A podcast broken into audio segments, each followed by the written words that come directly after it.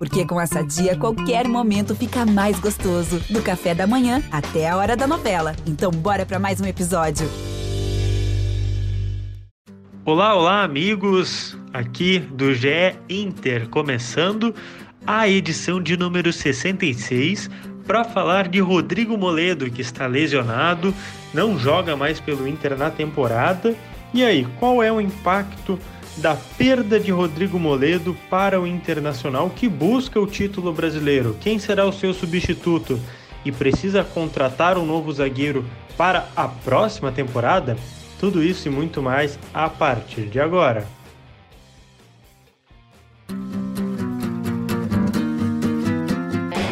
Olha Allen, vamos nessa, grande a chance, abriu pela direita, é no gol, olha o gol, bateu, olha o gol, olha o gol, olha o gol, gol! Adriano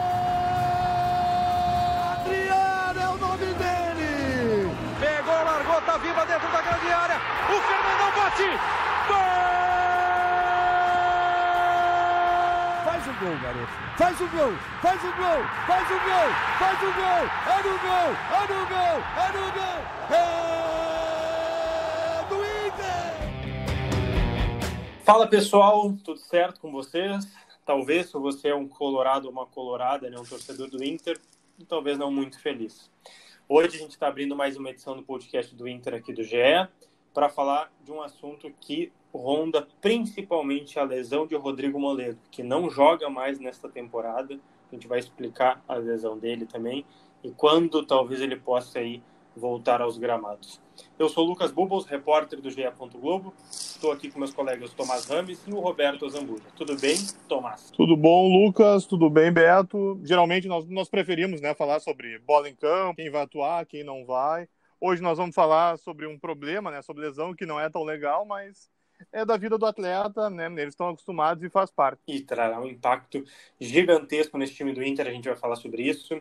E boa tarde, Roberto Zambujo, ou bom dia, boa noite também, né? Dependendo do, de quando o nosso ouvinte está escutando. Estamos aí, né, Lucas? Não importa o horário, estamos aí. Um abraço a todos que nos ouvem e aos colegas também. Gravamos este podcast aqui no dia 14 de janeiro de 2021, uma quinta-feira. E Tomás Rames, como foram as últimas 24 horas, 48 horas, talvez até um pouco mais, de Rodrigo Moledo, zagueiro do Inter. Então, Lucas, uh, vamos voltar um pouquinho, né? No domingo, o Inter venceu o Goiás por 1 a 0 e acho que você e o Beto concordam comigo que o Moledo, se não foi o melhor em campo, foi um dos melhores, né? Então, bom, até aí estava tudo tranquilo, até que no fim da quarta-feira, quer dizer, quarta-feira de tarde, pela volta das 5, 6 sim, da sim. tarde, o Inter divulgou um boletim médico que informava que o Moledo tinha rompido os ligamentos do joelho direito e ficaria fora dos gramados de 6 a 8 meses. Ele vai passar por uma cirurgia nos próximos dias e vai ficar por esse tempo fora. E veio a grande bomba do Inter, né? Que é o quarto jogador do Inter com lesão de ligamento no mesmo joelho. Embora essa seja no posterior e a do anterior, é o quarto jogador do Inter. E se pegar o, o Roberto, que estava no Paraná, mas é do Inter também, é o quinto, né, com o mesmo problema. Perfeito. Antes da gente entrar nesse debate do impacto dessa lesão, é, dessa baixa, perdão, né, do, do Moledo para o time do Inter, que vinha sendo titular aí numa, numa fase em que o Abel Braga estava encontrando principalmente a defesa, estava encaixando, vamos escutar o doutor Caputo, o médico do Inter, que faz parte do departamento médico do Colorado, para explicar um pouquinho é, dessa lesão, de como ela ocorreu, todos esses pormenores, esses detalhes que importam bastante. Vamos ouvir aí o Dr. Caputo. Bom, o Moledo teve um, um trauma no jogo do, do Ceará, né? É, acabou é, seguindo na partida. No pós-jogo, assim, estava com uma leve dor, mas assim nada que, que preocupasse. Ele foi medicado, fez fisioterapia durante a semana persistiu com um pouquinho de desconforto, mas seguiu é, alguns dias na fisioterapia, voltou a treinar é, e a gente é, disponibilizou ele para o Abel para o jogo contra o Goiás. Né? Contra o Goiás ele acabou também tendo uma, uma boa performance, não sentiu, foi, né, teve um, um, eventualmente algum desconforto, mas conseguiu também desempenhar. Somente depois do, do, Goiás apresentou um pouco mais de inchaço no joelho. A gente é, decidiu por investigar e um pouquinho mais a fundo, fizemos uma imagem e constatamos a ruptura é, do ligamento cruzado posterior. Cabe aqui dizer, né, diferentemente dos outros três, que são o ligamento cruzado uh, anterior, tá? É, ligamentos aí que é, eventualmente rompe é, sem ter um trauma maior, né, que diferentemente dos nossos atletas que tiveram é, um choque, um trauma com o adversário, né? Uma coisa que é, dificilmente a gente consegue evitar. E agora diagnosticamos a, a, essa ruptura de cruzado posterior. É uma lesão que não pode ficar assim, né? Prejudica o atleta ao longo do, do, do, dos treinos e a gente é, decidiu ir por aí para um, um procedimento cirúrgico. Então está aí, pessoal, o doutor Caputo explicando um pouquinho da lesão de Rodrigo Moledo, de como ocorreu, assim, não tenha a certeza né, de quando foi esse lance, mas provavelmente naquele choque entre o Moledo e o Lomba no jogo contra o Ceará, que até tirou o Lomba do jogo. Mas enfim, não há como ter 100% de certeza, né? São só tendências, previsões, etc. Roberto Zambuja, é, o Tomás ali falou, né? O quarto jogador, até o quinto, se contar o Roberto, etc., com uma lesão grave no joelho. O, o doutor Caputo até falou é, durante a coletiva, isso a gente coloca lá em ge.globo/inter, que é assim uma fatalidade, um azar, né? Não tem como prever essas lesões, assim, não tem como, né, tu moldar um jogador para ele ser forte fisicamente para não ter esse tipo de lesão. Não deixa de ser uma perda tremenda, né, Beto? É como tu citaste aí, né, Lucas? Uh, chamou atenção que no jogo contra o Ceará, que o, o Marcelo Lomba teve que sair com uma pancada no joelho, ficou aquela preocupação: será que ele teria estourado o joelho? Será que ele teria condições de jogar os próximos jogos? E, e foi justamente nesse.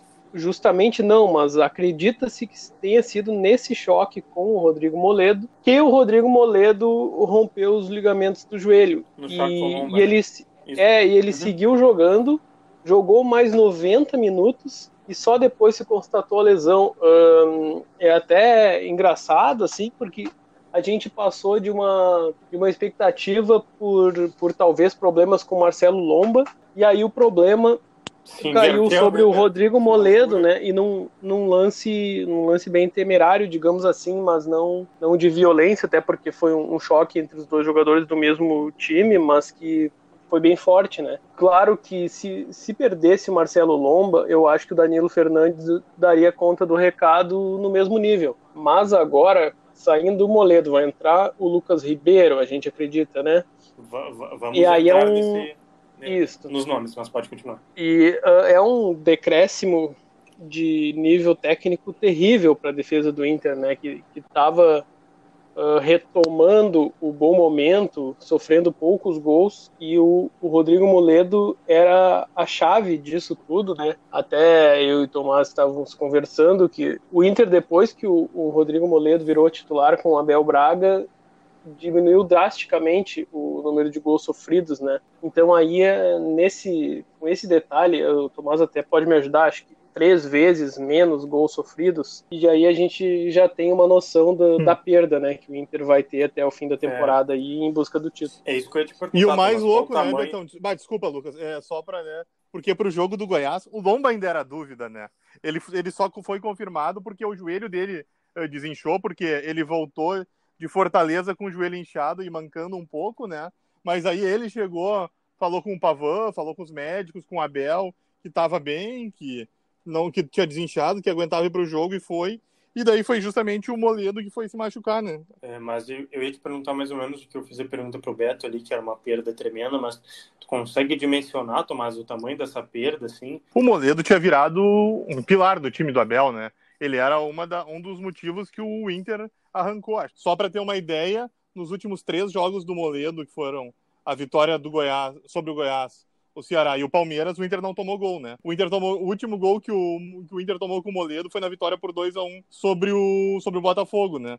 E nos últimos cinco jogos só foi esse gol, né? Porque antes o Inter ganhou de 1 a 0 do Boca. Isso mostra como o time se acertou atrás com a volta do Moledo, né? E lógico, né? Lógico, tem a proteção do Dourado, mas uh, a imposição que o Moledo dá ali, ele, ele combina muito bem com o Cuesta. Beto, é, tu já estava introduzindo alguns nomes ali, né? Lucas Ribeiro tal, mas a gente pode lembrar que Zé Gabriel foi muito mais titular, é, é, mais vezes titular nessa temporada. Tudo bem que era com outro treinador, tudo, né?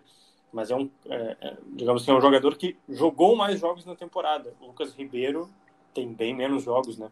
Mas vai de Lucas Ribeiro, Beto, tu acha a melhor aposta, talvez assim? É que é pelo, vamos, vamos dizer aí pelo, pelo histórico do Abel Braga, né, que escalou o Lucas Ribeiro em vários jogos, que o, o Moledo já ficou fora por, por suspensão, e o Lucas Ribeiro foi escolhido. Depois, quando o Cuesta não jogou, também foi o Lucas Ribeiro, é isso, né? Então, assim. Se não me engano, sim.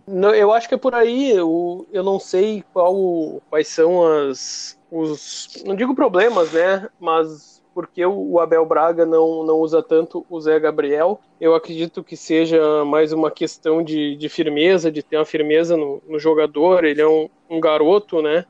Que foi usado pelo Kudê de outra forma, né? Com outro estilo de jogo. E o Lucas Ribeiro, quando foi usado, foi usado bem, né? Ele jogou bem as partidas que ele fez, não, não comprometeu. E aí é engraçado, né? Porque a gente tem a, aquela declaração do, do presidente Marcelo Medeiros o Kudê fez de tudo para contratar o Lucas Ribeiro e não botou ele para jogar em nenhuma partida. Botou em uma, uma botou só, em uma para jogar no fim, lembra? Nos últimos minutos. Exato, exato. Então, assim, pelo menos o Abel tá colocando o rapaz para jogar, né? O Zé Gabriel, a gente sabe como joga, mostrou algumas deficiências de, de marcação e tal.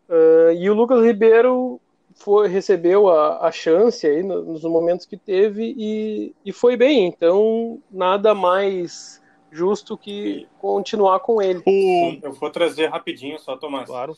É, o Beto falou ali da contratação, né? O Lucas Ribeiro foi anunciado dia 10 de agosto com uma contratação por empréstimo ao Hoffenheim, se é assim que se diz.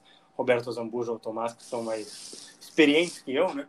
Na situação do time alemão é, o contrato dele até o final de 2021. Uh, é, e a gente falava lá naquela época que ele seria uma, uh, uma reposição à saída do Bruno Fux, lembra? Né, Tomás? Exatamente. A gente não viu mais o Lucas Ribeiro, né? A gente imaginava que, não que fosse um novo Bruno Fux, mas né, que ia pegar o lugar de titular e ia ter sequência e não, não foi o que a gente é, viu. O Lucas, ele entrou na vitória aquela maluca, né, do Inter sobre o América por 4 a 3 né, que ele jogou os últimos três minutos, e aí, isso foi em setembro, né, e aí ele acabou arquivado pelo Cudê. Ele só foi voltar a jogar com o Abel em dezembro, né.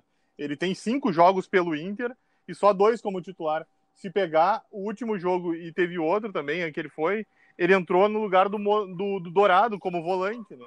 Ele tem 222 minutos só pelo Inter, se for pensar. Ou seja, é pouco mais de duas partidas. E, Caso ele seja, e desculpa te interromper, mas o, o Zé Gabriel é volante, né, de origem. o Zé Gabriel, na real, ele estava jogando como zagueiro. Meia, né? Ele foi vindo para trás, né? Sim, e o Lucas Ribeiro, na verdade, é zagueiro de origem e faz de volante. Não, ele foi zagueiro, mas é eu acho que era para segurar, ele botou mais um para preencher, Não, né? claro, claro. Eu digo só que às vezes por característica, quando a gente vê, né, ah, como o jogador surge, etc., onde ele mais jogou, podia esperar um Zé Gabriel. É, quer completar, Tomás? Senão eu ia passar a bola para Não, não, pode ir. Era aí mais isso, que o Lucas Ribeiro tem 222 minutos pelo Inter, né, que dá pouco mais de dois jogos, e agora a lógica, uhum. né, claro, se ele não for suspenso ou não se lesionar, que ninguém quer, é que ele jogue nove seguidas, né, ele vai ele tem 5 e vai para vai ter vai para 14 agora, até o fim, a fim da temporada. Sim. Beto, é, consegue enxergar outras opções no elenco do Inter que, que possa surgir como um plano B? Porque muito por isso, porque assim, pode ter a gente não quer que ocorra lesão, né? Mas a suspensão é quase às vezes automática para um zagueiro, né? Que às vezes toma muitos amarelos e tal, pode acabar sendo expulso num lance. Naturalmente seria o Zé Gabriel essa segunda opção. É, consegue é, enxergar uma sim. outra improvisação, não sei, porque parece É, vai ficar vai ficar entre o Zé Gabriel e o Lucas Ribeiro, né? Não tal a outra opção é o Pedro Henrique, que que é um garoto também, não digamos que tenha ido mal quando jogou, mas também poucas opções. Também não, né? não é, não, não, não,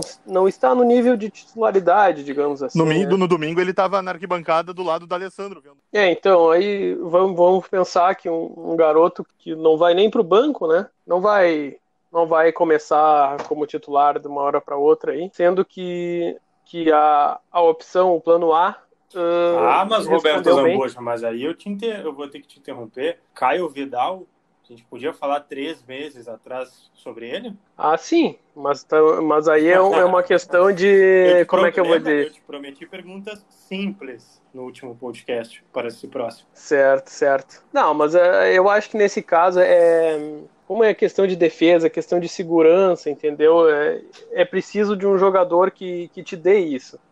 Então, o, o Lucas Ribeiro já demonstrou que pode.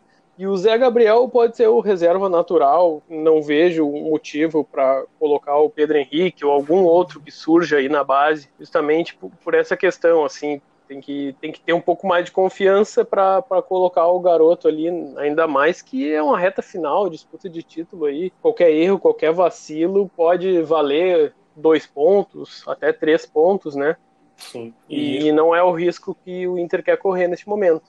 Tomás, essa perda que a gente já falou do Moreira, a gente já está falando sobre os prováveis substitutos, etc. Como é que fica essa, essa reta final para o Inter sem Moledo? É, a gente previa uma disputa, digamos, pau a pau, né? Assim, muito, muito ferrenha, assim, confrontos diretos. É, havia uma chance, uma grande chance do Inter ser campeão brasileiro.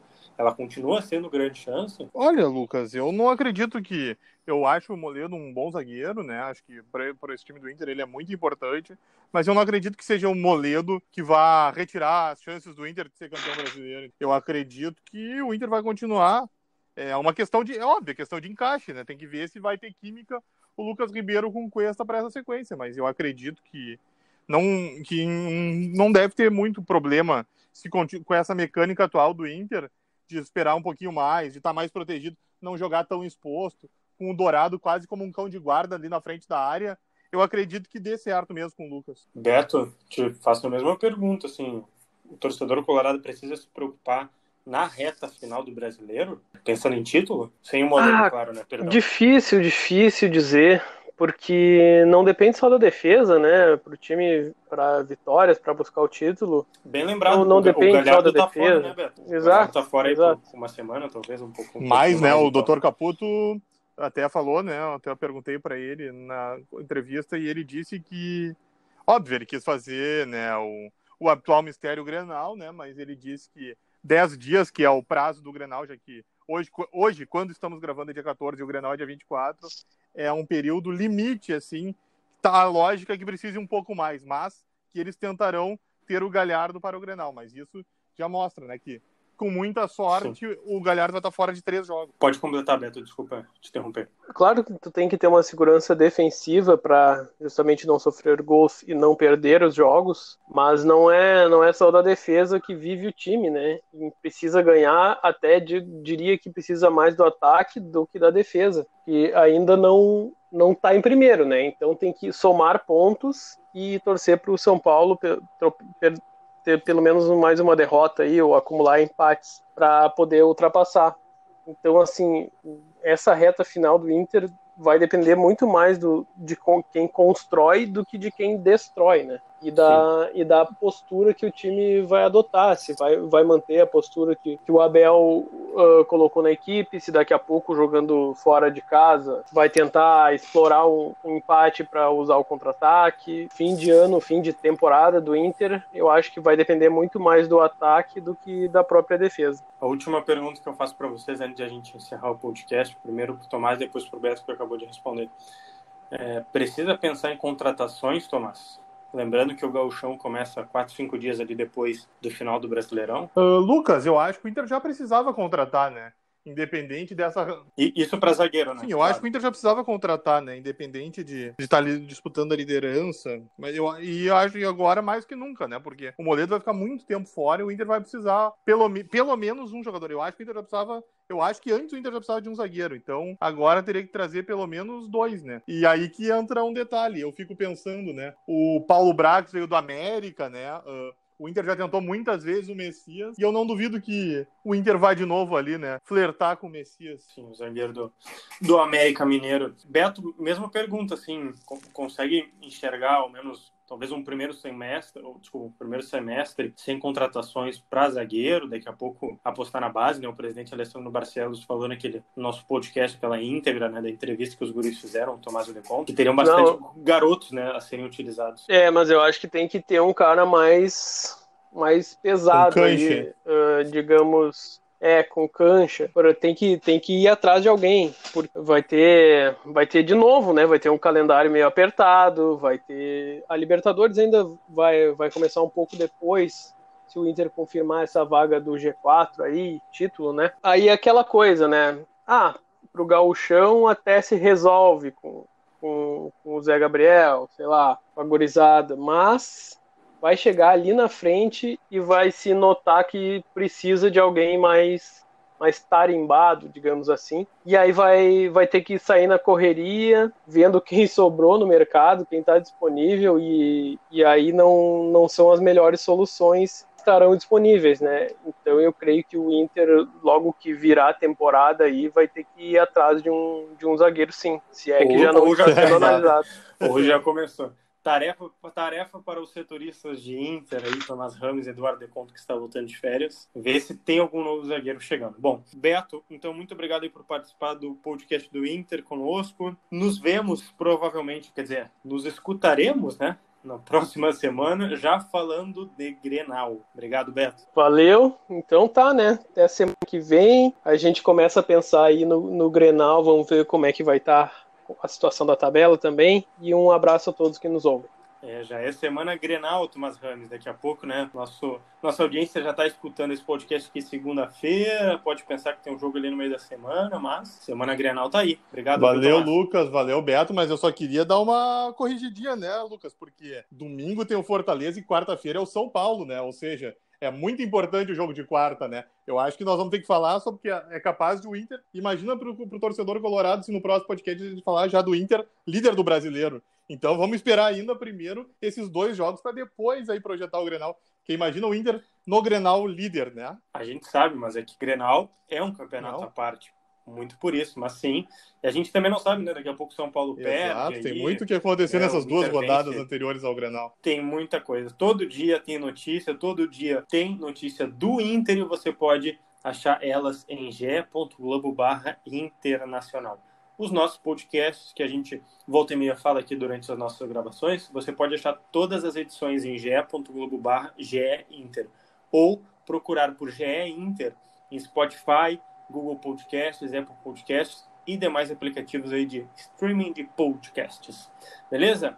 Até a próxima, pessoal. Nos acompanhem.